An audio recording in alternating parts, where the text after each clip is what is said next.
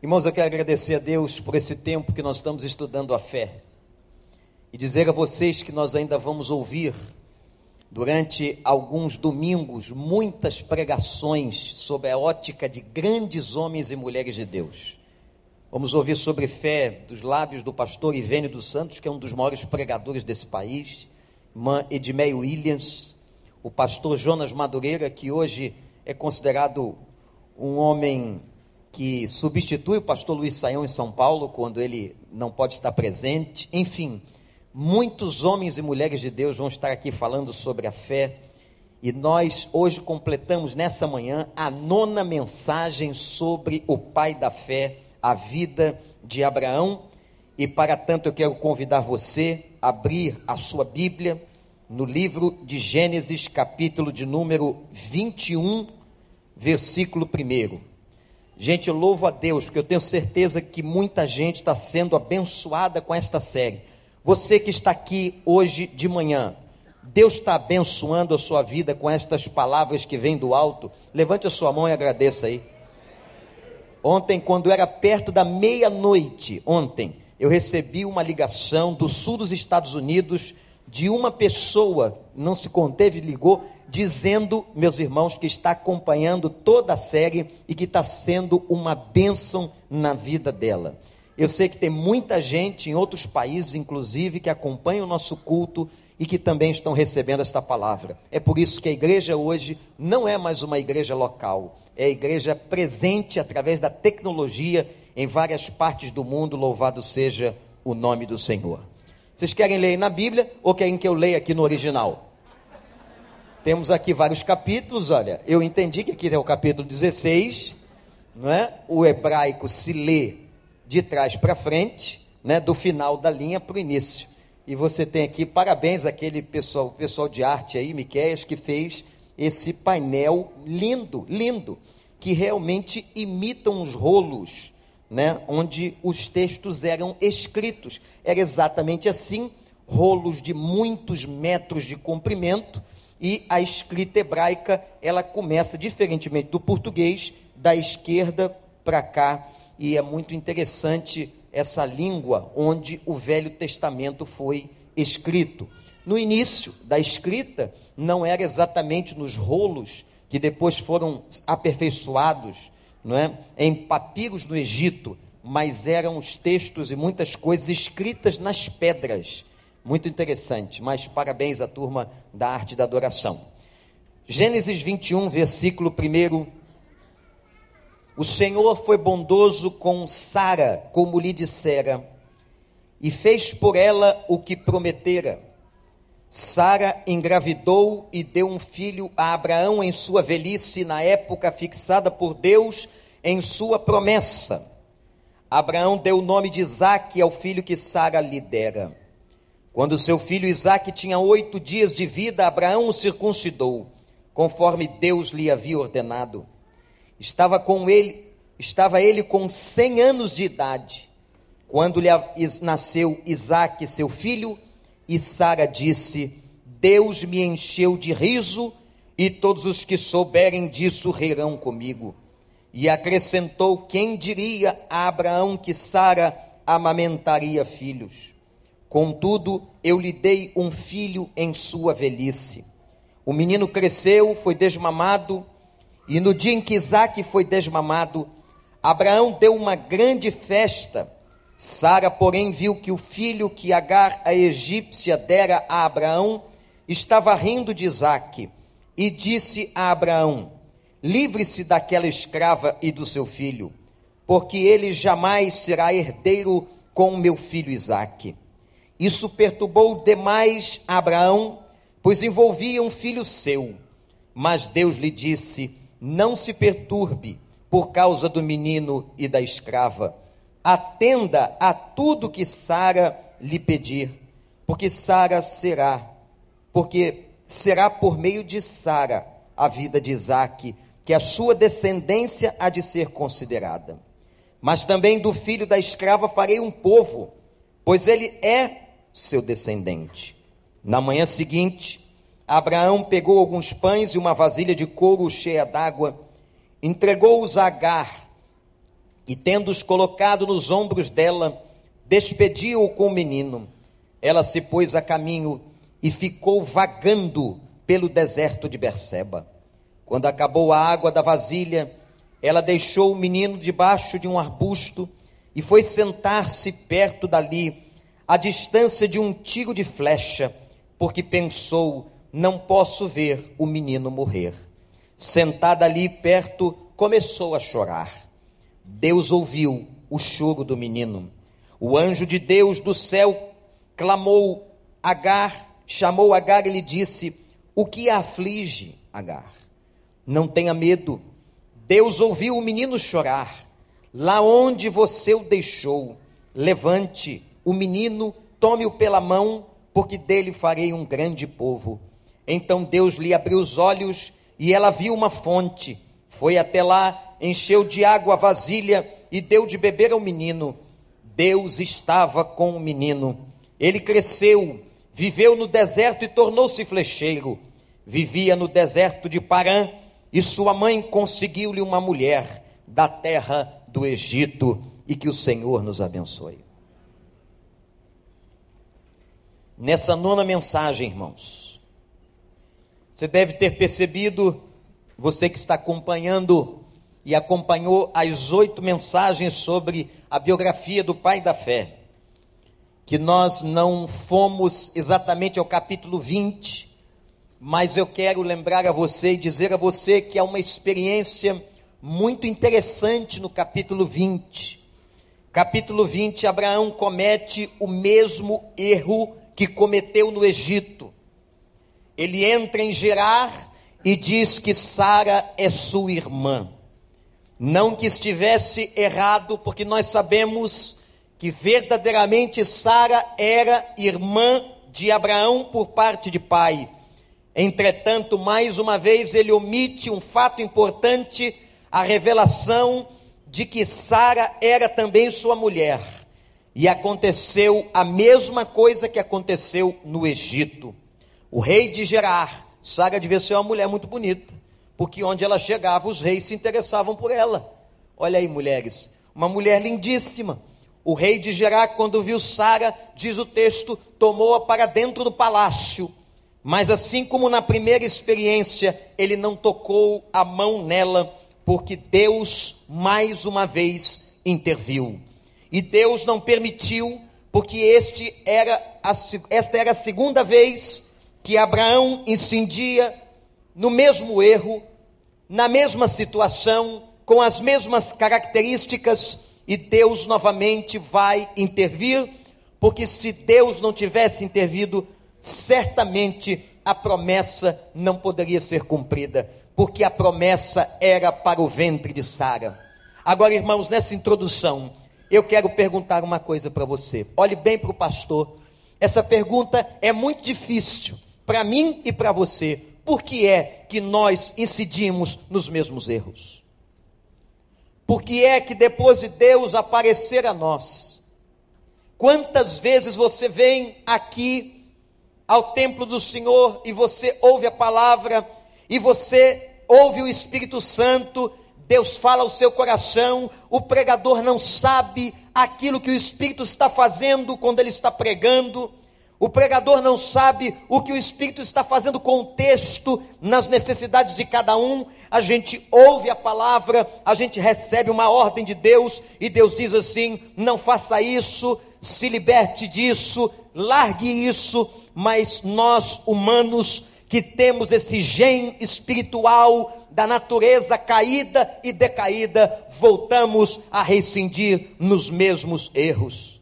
É interessante que quando, irmãos, a gente olha para a vida de Abraão, nós olhamos esse episódio e dizemos o seguinte: como é que pode este homem ter cometido o mesmo erro que ele cometeu no Egito? Mas quando nós olhamos para nós, nós sabemos que nós não somos diferentes de Abraão. Quantas e quantas vezes Deus disse a você: não faça isso, não haja desta maneira, e nós rescindimos, e você e eu repetimos os mesmos erros, que o Senhor nos ajude. Quando você for confessar um pecado, eu quero te contar uma coisa muito particular que eu faço. Eu também reincido nos mesmos erros. eu também, como você, como Abraão, como todo ser humano, Deus me manda muitas vezes deixar de fazer uma determinada coisa ou agir de uma outra maneira e eu também reincido. Mas graças a Deus porque nós temos o Espírito Santo e quando nós vamos para a oração, momento de confissão de pecados, eu quero estimular você a que sempre que você estiver em oração, que você não esqueça do momento da confissão de pecados. Cristo já perdoou todos os seus pecados, mas é fundamental que você os confesse. E eu peço a Deus, Senhor, me ajuda, me dê forças para que eu não venha a rescindir nos mesmos erros. Que nós possamos pedir a Deus, que Deus nos fortaleça, que Deus nos dê disposição espiritual para que nós não venhamos a repetir os erros, aqueles que Deus já disse para nós. Eu quero que você deixe, eu quero que você largue, eu quero que você não faça mais isso. Que o Espírito Santo nos ajude. Quem é que está comigo nesta oração, diga amém. E agora nós chegamos no capítulo 21, onde a promessa começa a ser cumprida no nascimento de Isaac. Por que é, meus irmãos? Por que é que Abraão reincidiu nesses erros? Fiquei pensando que talvez Abraão tivesse no seu limite. Deus sabe quando nós estamos no nosso limite. Há um texto da palavra que a Bíblia diz assim: Ele não nos dá uma carga maior daquela que nós podemos suportar. Você sabia que Deus conhece o teu limite? que Deus sabe até quando você aguenta, até onde você aguenta, quais são as suas forças e o tamanho das suas forças. Eu quero declarar nesta manhã e que você tenha total convicção disso, meu irmão, minha irmã. Deus sabe exatamente qual é o seu limite e Ele não vai deixar que você sucumba. Louvado seja o nome do Senhor. 25 anos foi o tempo que se passou desde que Abraão saiu de Ur dos Caldeus. Ele saiu com 75 anos e ele agora está com 100 anos. E com 100 anos o milagre acontece. Deus fortalece o sistema reprodutor do casal. E eles geram um filho e Sara milagrosamente vai conceber uma criança aos 90 anos de idade. Abraão com 100 anos. E meus irmãos, o texto mostra uma coisa espetacular, minhas irmãs, mulheres que estão aqui. Sara ainda amamenta Isaac por três anos. Porque a festa do desmame aconteceu. Se a festa do desmame aconteceu, Festa esta que acontecia de dois a três anos da criança. E por que, que havia a festa do desmame? Porque a mortalidade infantil naquela época era altíssima.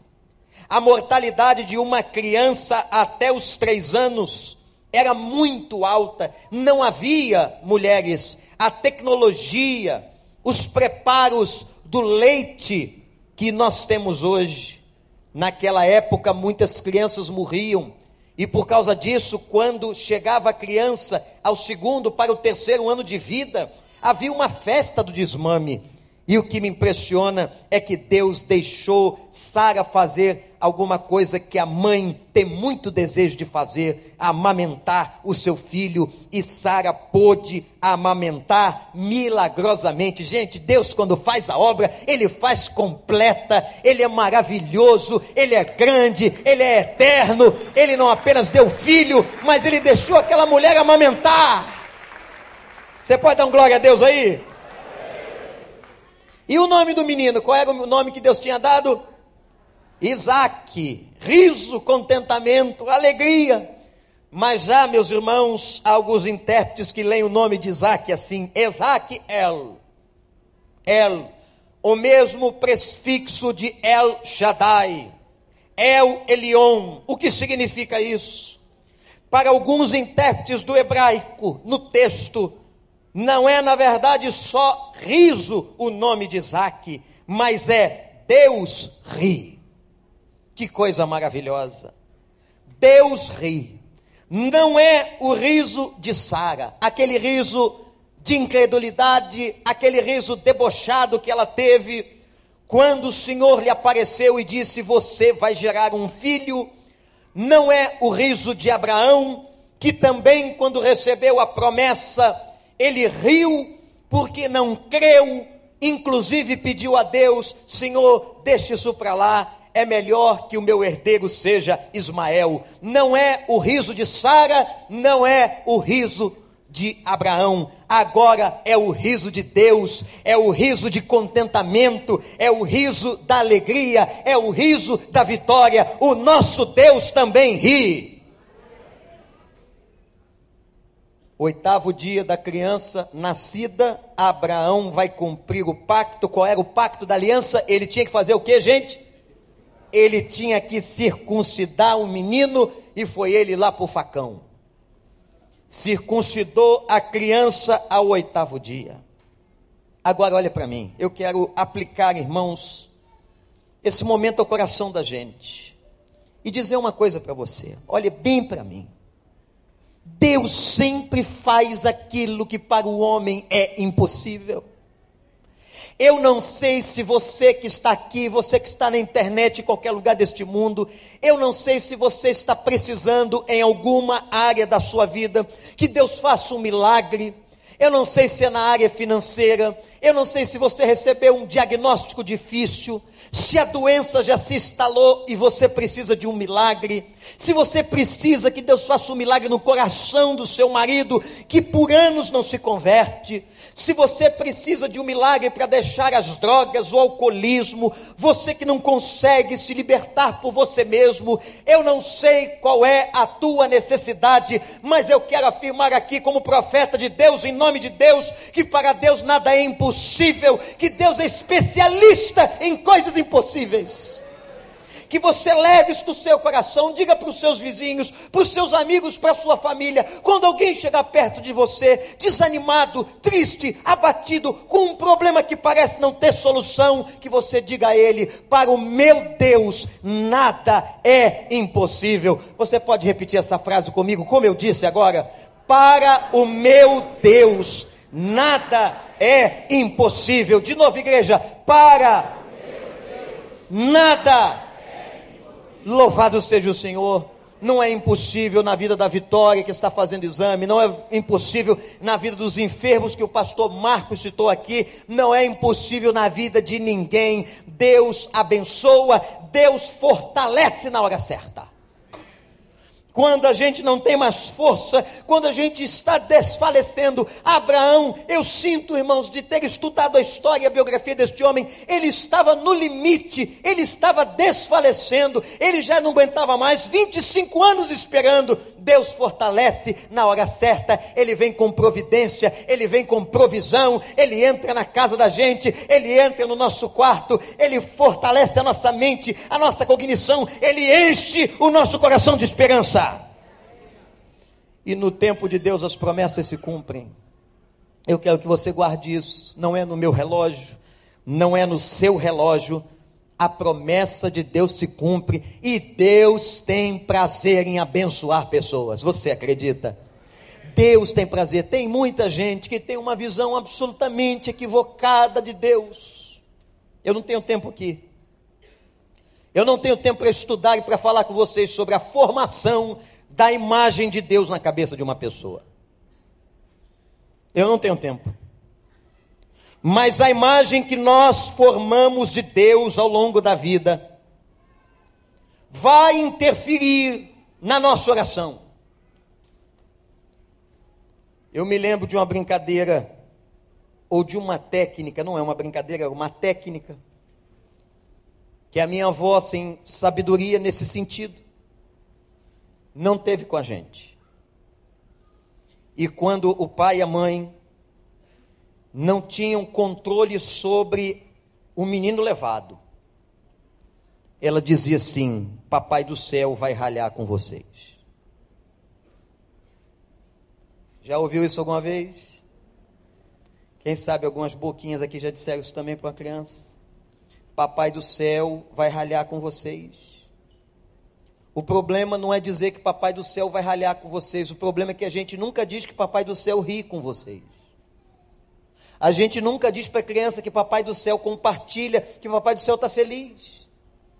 Você já disse para o seu filho que Papai do céu ficou muito feliz quando ele passou numa prova escolar. Que Papai do céu ficou muito feliz quando ele obedeceu.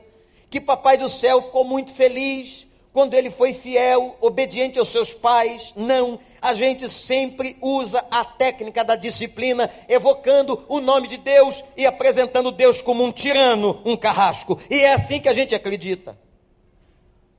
Deus é um homem mau, barbudo. Essa era a visão que eu tinha de Deus, sentado no trono com o cetro na mão e com um chicote pronto para chicotear a gente. Até que um dia Deus trabalhou e trabalha a imagem dele mesmo dentro de nós na salvação e na pessoa de Jesus. E a gente começa a entender que Deus, o nosso Deus que é juiz, também é amor, também é graça, também é amigo, também é fiel, também está com a gente em todos os momentos, também é o nosso abrigo. Esse é o nosso Deus. Ele diz aqui, meu filho, senta aqui comigo, eu amo você. Quantas passagens na Bíblia que diz que Deus ama você? Quantas passagens que ele promete que vai lhe proteger, lhe abençoar. Então, se você tem uma imagem de um Deus carrasco, de um Deus perverso, de um Deus mau, que a toda hora coloca chicote na tua cabeça, eu oro ao Senhor para que nesta manhã o Espírito Santo te ensine o que é graça. Favor que a gente não merece. Que o Espírito Santo nos ensine amor que o Espírito Santo nos ensine o Deus da bondade. Quantos crentes na igreja de chicote na mão?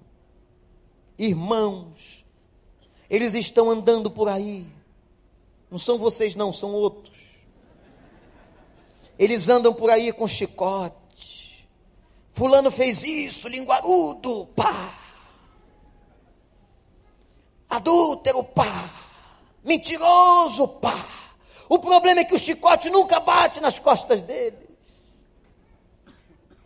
E se você for psicologicamente fundo, você vai ver que o problema é da formação da imagem de Deus na cabeça deles.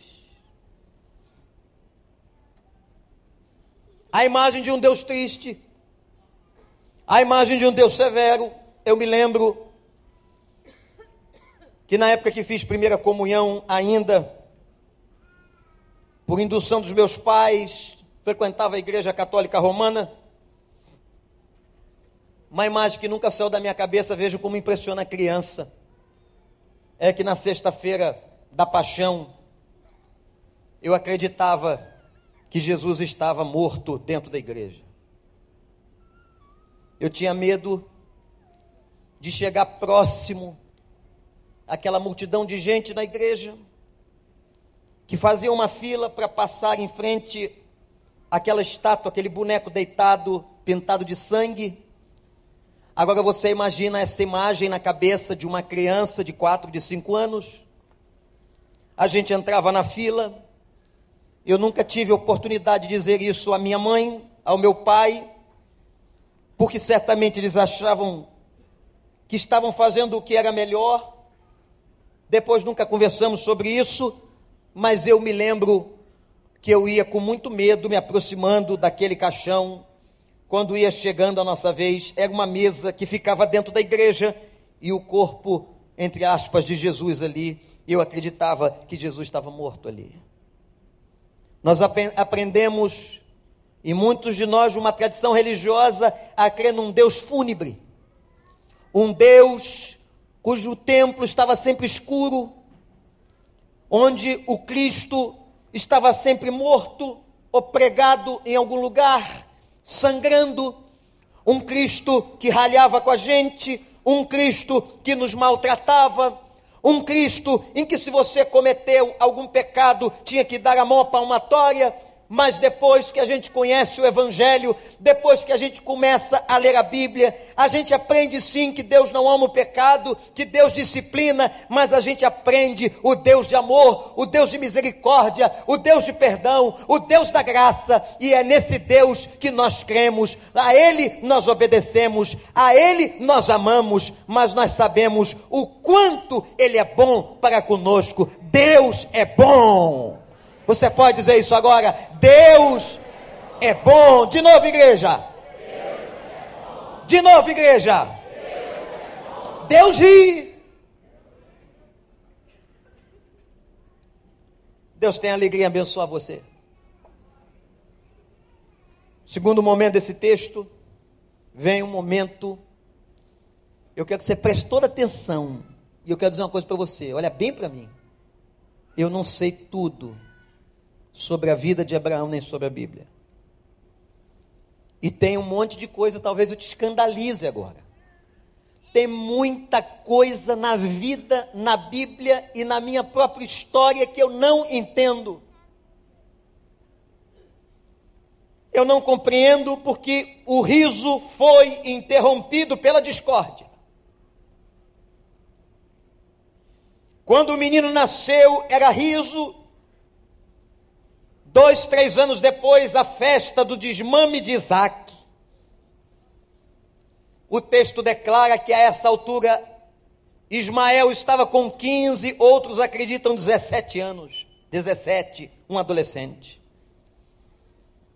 E diz a palavra que ele zombava do irmão mais novo. Talvez você que é mãe, Ismael estava enciumado. Porque quando nasce um bebê e uma criança não sabe exatamente discernir isso, um adolescente não vai entender por que, que agora a atenção que era só para mim, os brinquedos eram só meus, o pai era só meu, a mãe era só minha, e agora eles têm que compartilhar tudo com outro intruso que chegou agora. Como é que o menino vai entender? Mamãe contava que eu fiz uma coisa terrível. Vou contar um pecado, mas por favor, não conte para as pessoas. Não seja fofoqueiro, o pecado foi meu e eu estou confessando. Quando meu irmãozinho nasceu, nós tínhamos um ano só de diferença. Um ano. Um ano ela colocou, nós dormíamos todos na casa no mesmo quarto. E ela colocou ele em cima da caminha. Eu tinha, ele tinha alguns meses, eu tinha um pouquinho mais de um ano, já estava andando e fui andando.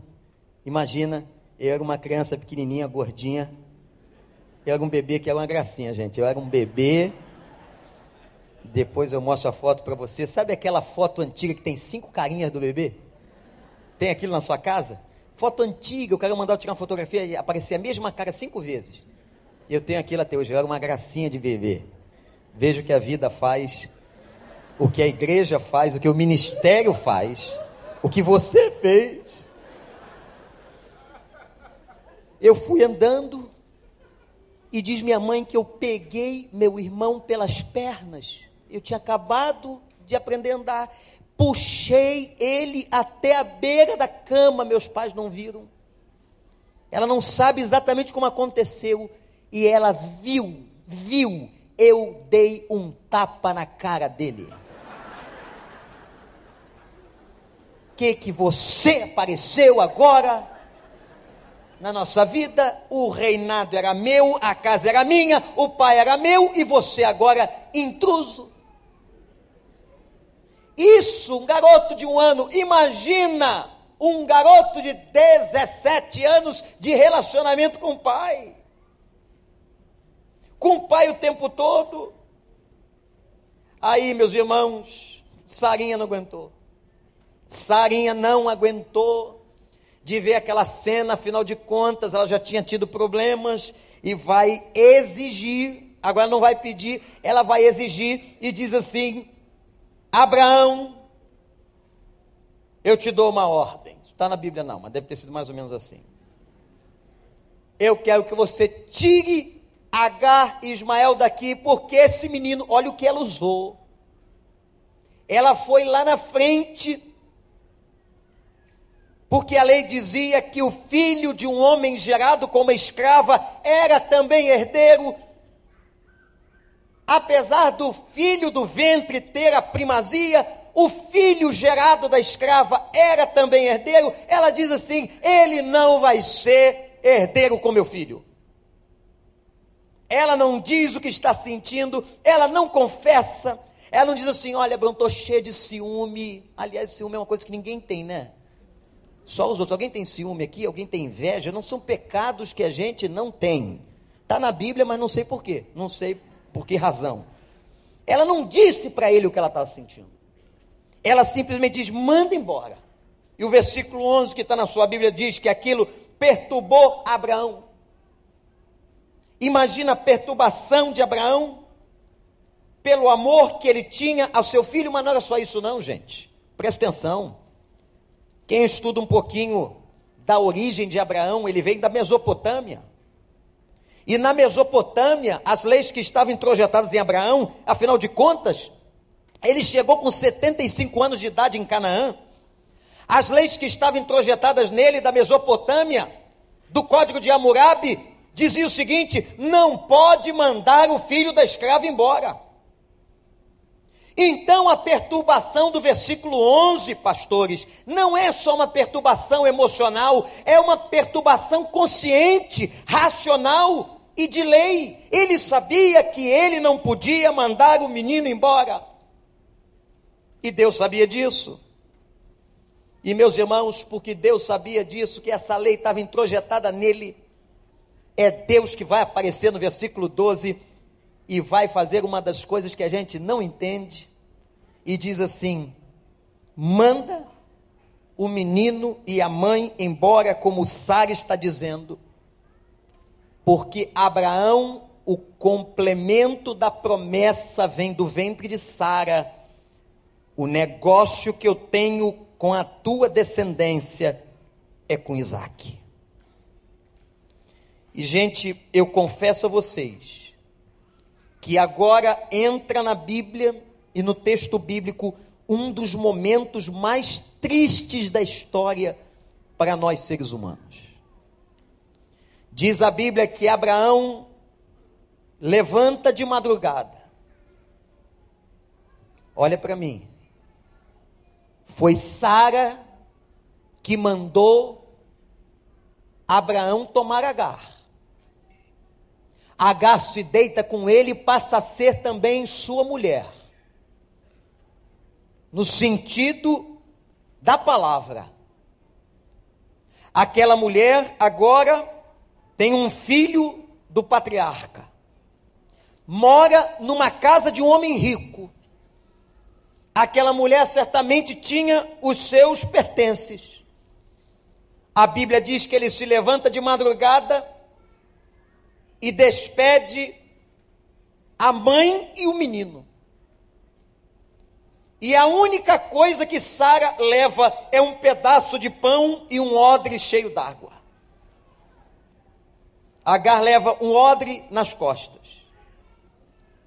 Agar leva o pão e diz o texto assim: vejam que tristeza. E ela vai vagando pelo deserto de Beceba eu fico imaginando aquela mulher com aquele adolescente. Meus irmãos, o adolescente desidrata, porque a água acaba. O texto não diz quantas horas eles vagaram pelo deserto. Imagina esse sol que está aí, que a gente não consegue ficar do lado de fora, exposto ao sol por 10 minutos. Imagina uma mulher com odre nas costas, um garoto de 17 anos caminhando pelo deserto o dia inteiro, a água acabou e acabaria em poucas horas, e agora o garoto está desidratado. E a desidratação mata muito rápido.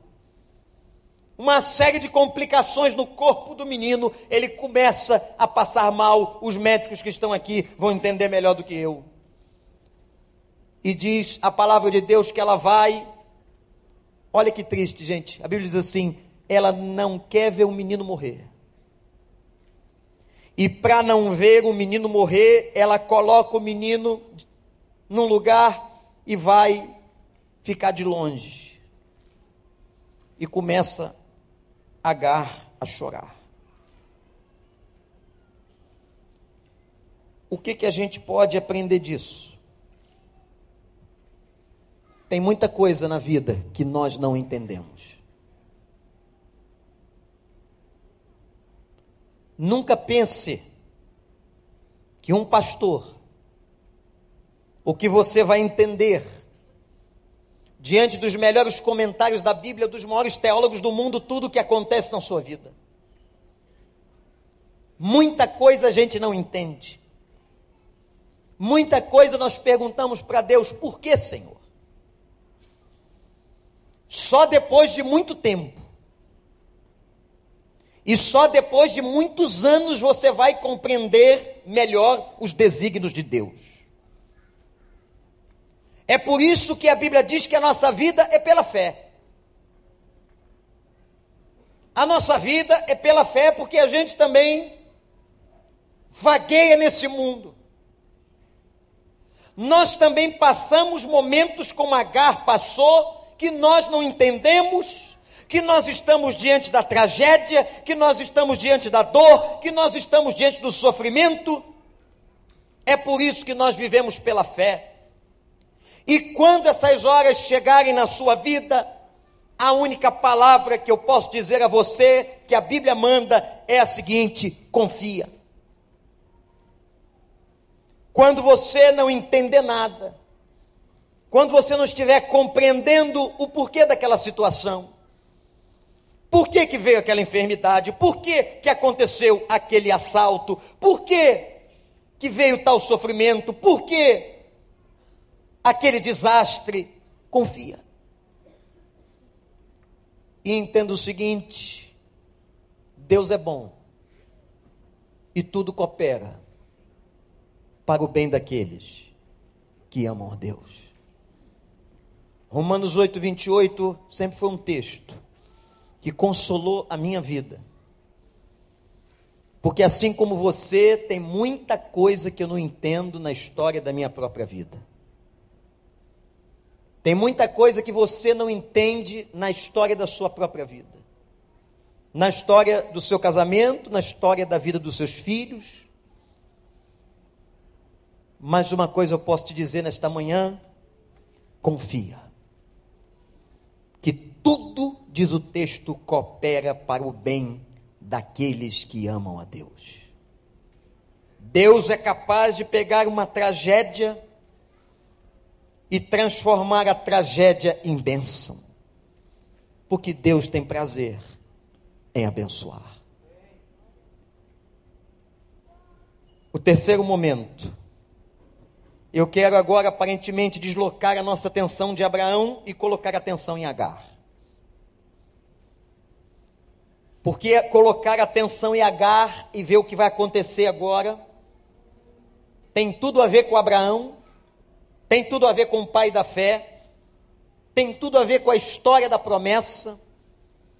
Chega o momento em que Agar está chorando, vendo o filho morrer, o filho desidratado, o filho sofrendo, não era um bebezinho, 17 anos num calor insuportável. Chegou o momento, como chega na nossa vida, que nós não sabemos o que fazer.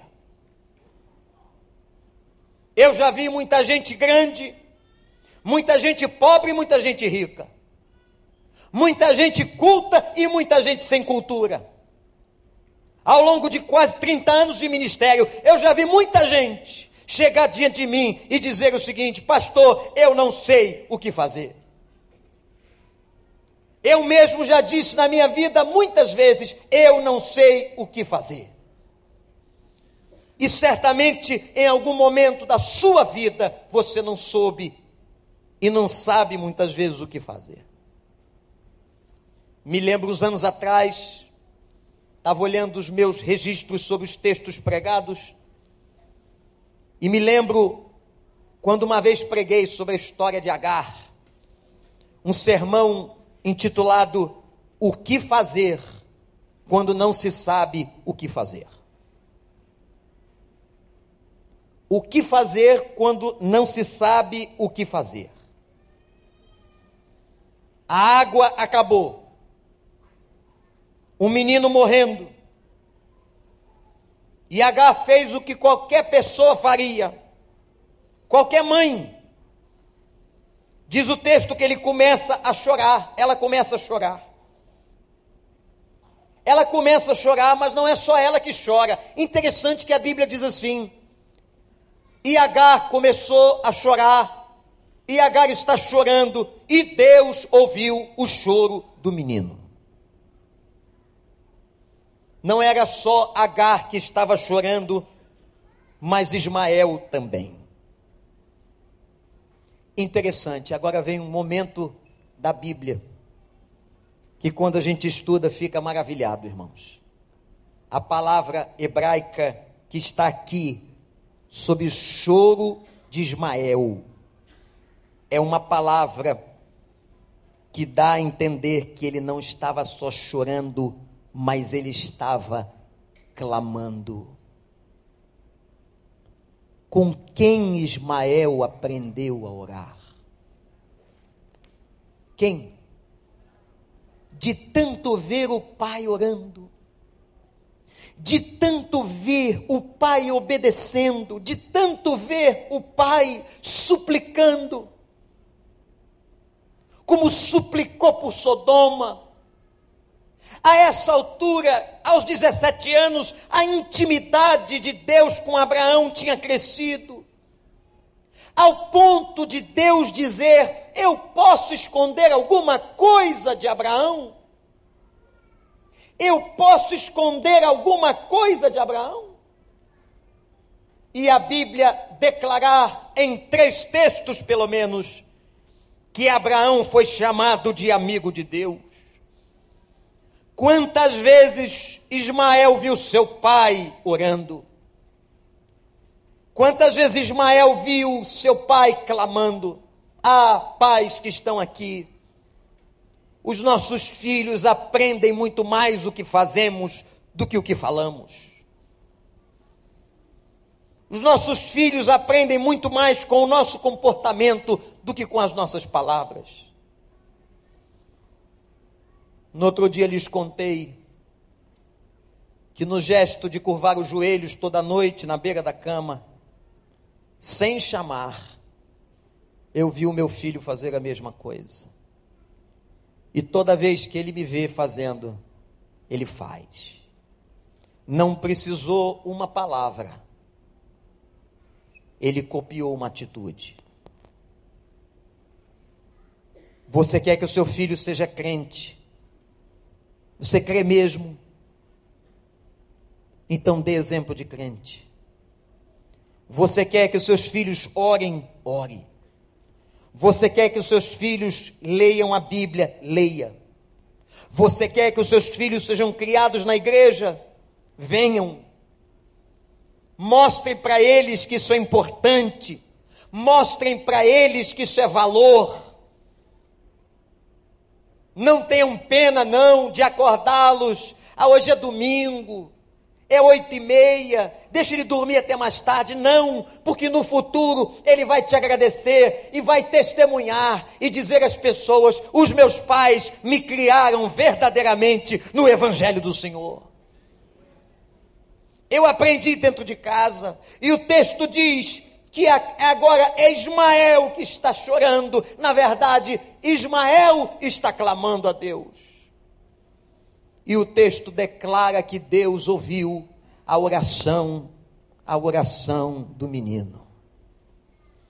Deus ouviu, porque Deus ouve oração de criança. Você sabia disso? Ah, quando eu vejo uma criança dizer, Deus te abençoe, quando eu vejo uma criança orar, Jesus disse assim: é assim que vocês têm que fazer. Aquele que não se fizer como uma criança, que não tiver o coração quebrantado, puro, simples, eu não preciso de palavras bonitas, de português rebuscado, eu não preciso de orações coloquiais, eu preciso de uma oração de criança, de um coração quebrado, de uma pessoa sincera. Se vocês não se tornam como crianças, não podem herdar o reino dos céus. E a Bíblia diz que Deus ouviu, sabe o que significa, lembra o que significa o nome de Ismael? Ismael no hebraico significa Deus ouve. E Deus ouviu aquele menino, louvado seja o nome do Senhor. Deus ouviu naquele deserto, sem ninguém, sem ajuda de ninguém, no meio daquele lugar inóspito, terrível. Deus ouve, assim como Ele ouve a tua oração, o teu clamor, o choro dentro do teu quarto, a tua, meu, meu irmão, a tua aflição, aquele momento que você não sabe o que fazer, cai de joelho orando e o Senhor te ouvirá. Você acredita? Você confia nisso? Agora aparece, diz a Bíblia, o anjo de Deus e chama Agar e a motiva. Olha aí, psicólogos, Deus também é motivador. E disse para ela algumas coisas. Só que Deus, quando falava, falava de uma maneira direta. Ele era é um ser que nos trata de uma maneira maravilhosa. Ele diz assim: não tenha medo, Agar. Não tenha medo, Deus ouviu o choro do menino, diz o anjo. Mas ele faz uma pergunta. Eu queria deixar essa pergunta aqui hoje também. Quando o anjo perguntou assim, no meio daquela situação toda: O que te aflige? O que te aflige? Deus não sabia? Vocês acham que Deus sabia ou não? Deus sabia ou não? Por que pergunta? O que te aflige?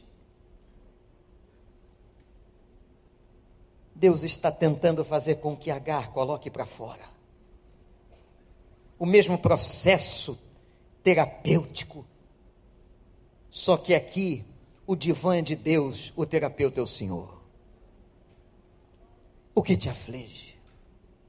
O Espírito Santo que te ama o Deus que você adora, o Cristo que você entregou sua vida, te pergunta nesta manhã e neste lugar o que te aflige. E ao mesmo tempo que pergunta, ele responde, e essa palavra é para você: não tenha medo, eu ouvi a tua oração. Agar vai levantar o um menino. O que fazer quando não se sabe o que fazer? Orar. O que fazer quando não se sabe o que fazer? Chorar. O que fazer quando não se sabe o que fazer? Levantar quem está caído. Ou levantar-se a si mesmo. Pedir a Deus forças. Me coloca de pé, Senhor e ouvir. O que fazer quando não se sabe o que fazer? Ouvir. Clamar e ouvir. E Deus disse: Eu farei dele, Ismael, teu filho, um grande povo. Quando Deus acaba de revelar, aguçando sua percepção auditiva, ele agora faz uma revelação visual. O nosso Deus é fantástico. Quando ela acaba de ouvir, ela olha e vê uma fonte de água no deserto. Por que, que ela não viu antes? Olhe para mim. Sabe por que você não vê muitas vezes a solução do problema? Sabe por que você e eu não percebemos o caminho que Deus está mostrando, porque nós estamos apenas chorando, porque as lágrimas embaçam o olhar. Por isso que quando você estiver diante de uma situação que você não sabe o que fazer, não apenas chore, não apenas sinta dor, mas que esta seja uma hora de oração, de clamor, onde o Espírito Santo enxuga dos nossos olhos a lágrima e Deus nos abre os olhos espirituais para que vejamos a solução, a solução, a fonte da tua vida. Saia daqui hoje com a certeza: Deus tem uma fonte para a sua vida, Deus tem uma resposta para a sua vida, Deus tem uma solução para a sua vida. Não pode você ficar só chorando. Clame ao Senhor e ouça o Senhor, e Ele te responderá. E se você crê nisso, glorifique o nome do Senhor.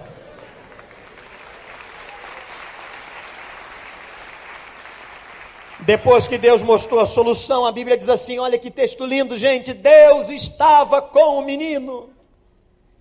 Deus estava com o menino. Diz assim: Deus está comigo. Deus está comigo.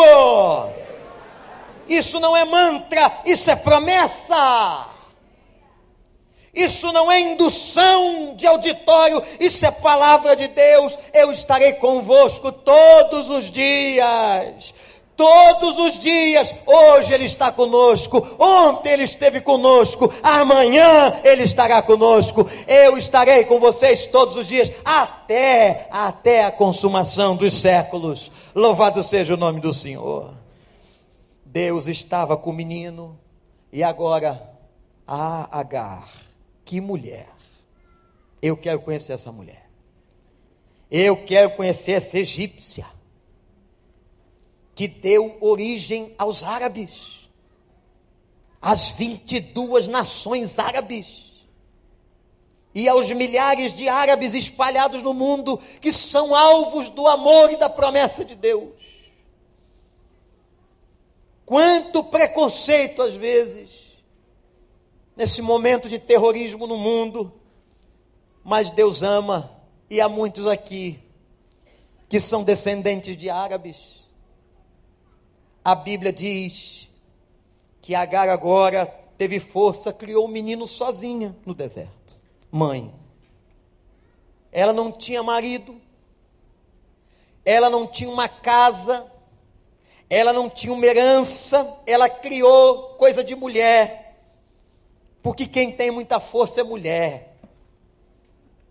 Eu não sei se um homem teria a força que essa mulher teve. A começar que quem pare é mulher. Você já imaginou um homem parindo?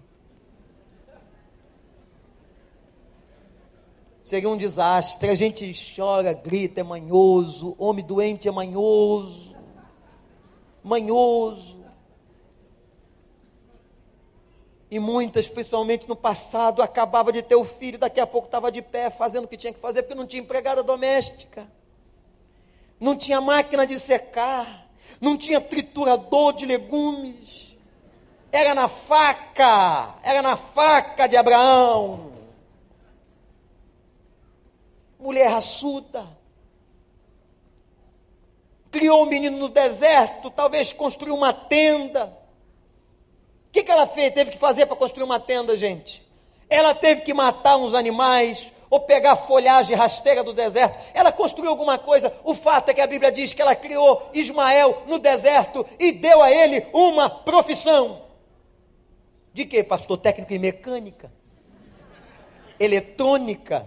Bioquímica? Não. A única coisa que ele podia fazer no deserto era ser caçador. Até porque ela deve ter dito, filho, se você não aprender a caçar, nós estamos mortos.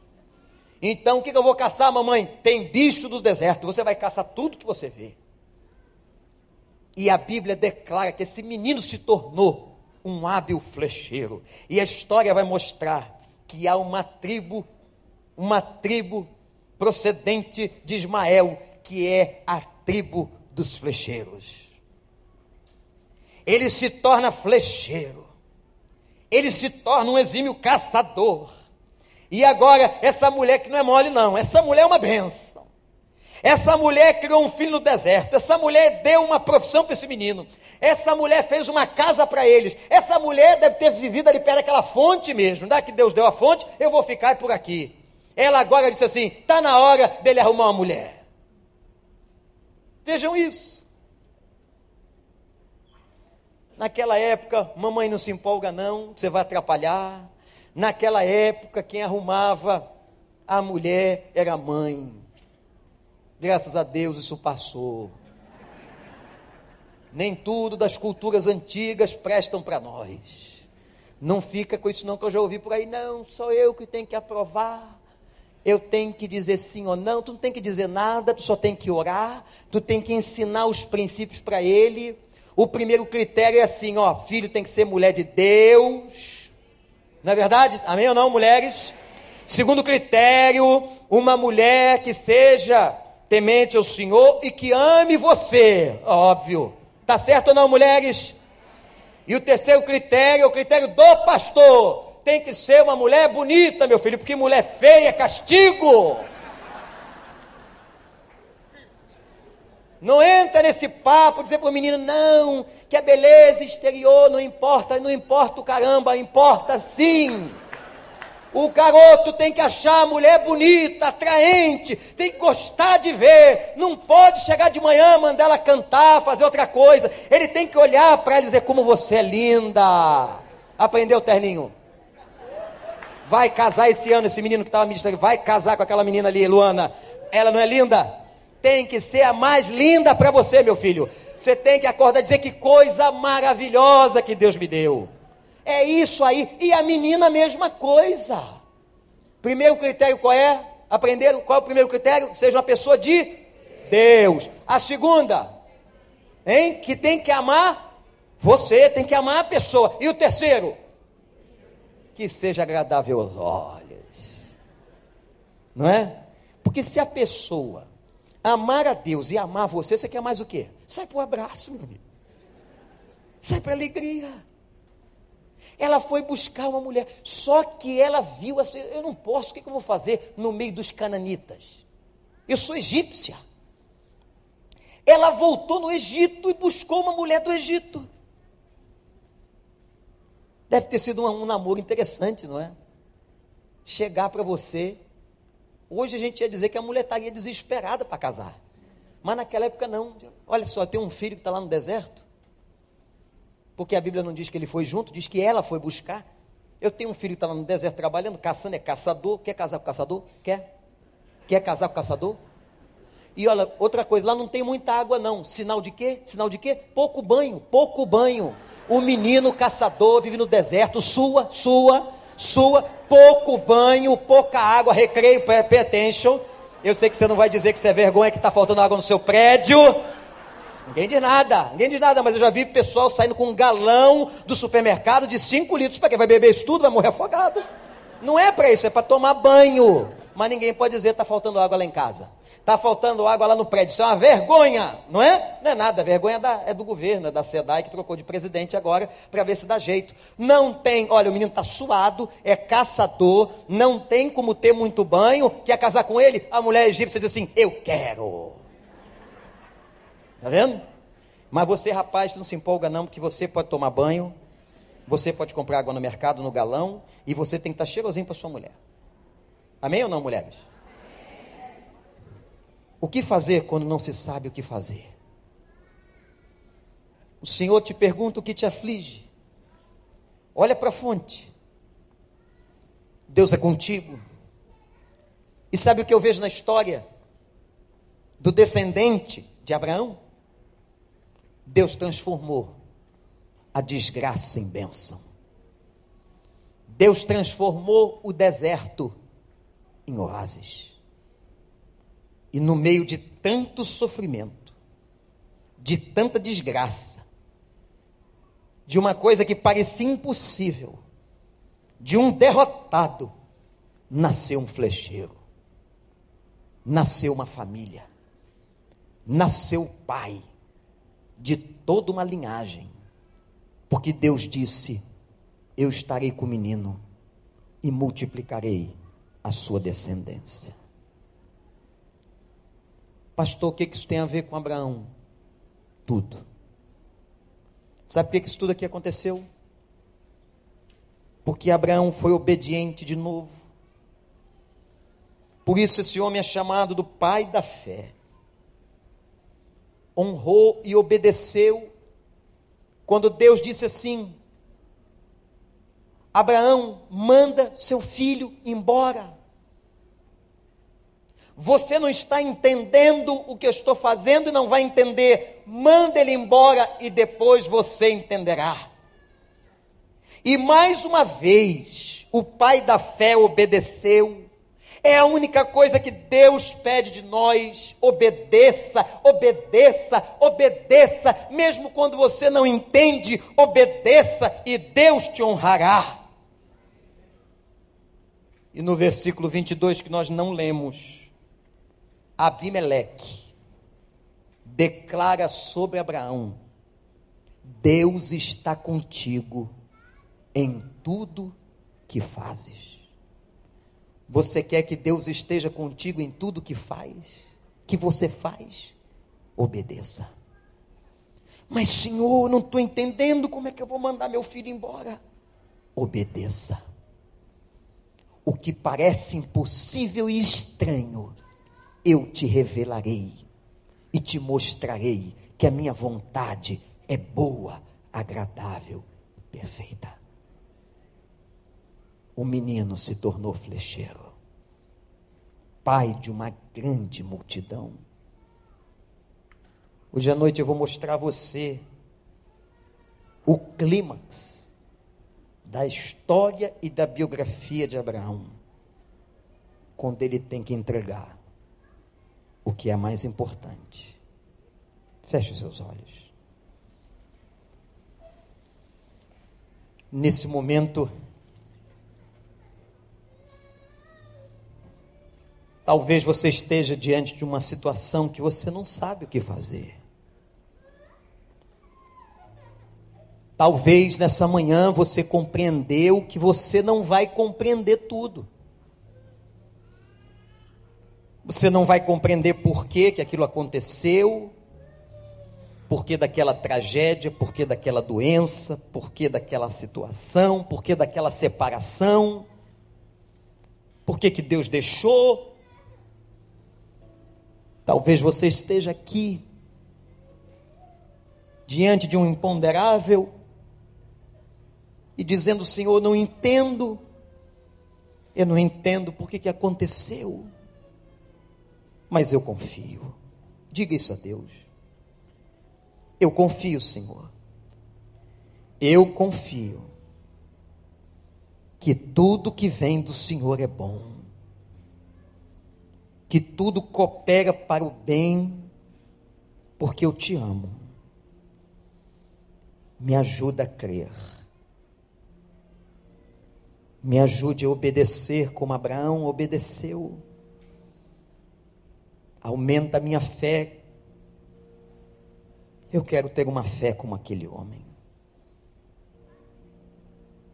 Ó oh Deus, tu transformas a tragédia do deserto em graça.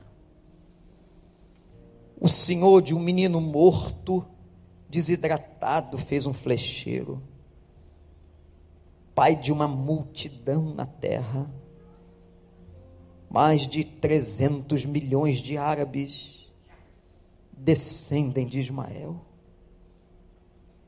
Ó oh Deus, obrigado. Porque a gente aprendeu hoje que, mesmo quando nós não entendemos os teus desígnios, nós podemos acreditar e confiar que o Senhor tem promessa que o Senhor não nos deixa, que o Senhor vai mostrar a razão de tudo. Como diz Paulo, um dia veremos face a face. Um dia nós vamos entender tudo que não entendemos. O Senhor é bom. Oramos ao Senhor em nome de Jesus.